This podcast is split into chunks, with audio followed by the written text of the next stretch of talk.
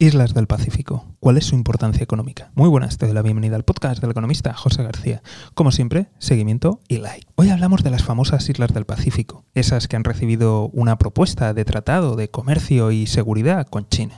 Pues bien, estas islas controlan un territorio equivalente al 15% de la superficie terrestre, ya que no solamente son las islas, sino el territorio marítimo que controla. Por ellas pasa más del 60% del comercio mundial. Y en cuanto a la pesca, el 30% del atún mundial se pesca en sus aguas. Así que sin contar su importancia estratégica, su importancia económica es enorme. Ahora turno para ti. ¿Crees que China solamente está buscando el beneficio económico o está tratando de imponer su posición geopolítica a lo largo del mundo? Ya sabes que tienes los comentarios disponibles. Desde aquí estaremos muy atentos. Y si no te quieres perder nada, ya sabes, seguimiento y like. Un saludo y toda la suerte del mundo.